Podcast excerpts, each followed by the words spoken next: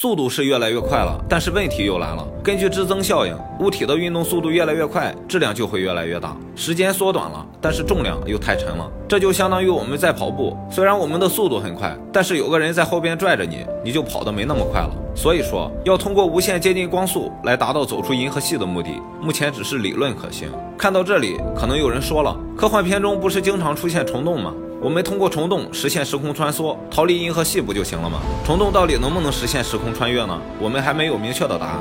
即使能够穿越，你怎么知道你穿越过去的地方不在银河系内呢？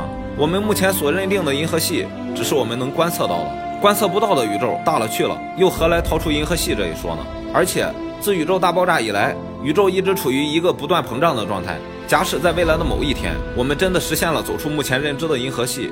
谁又能知道那时候银河系有没有扩大呢？尽管如此，我们人类也没有气馁。我们始终坚信，只要我们不放弃，最终必然能够另行他法。人类离开银河系，或许也只是时间的问题而已，可能几百年、几千年。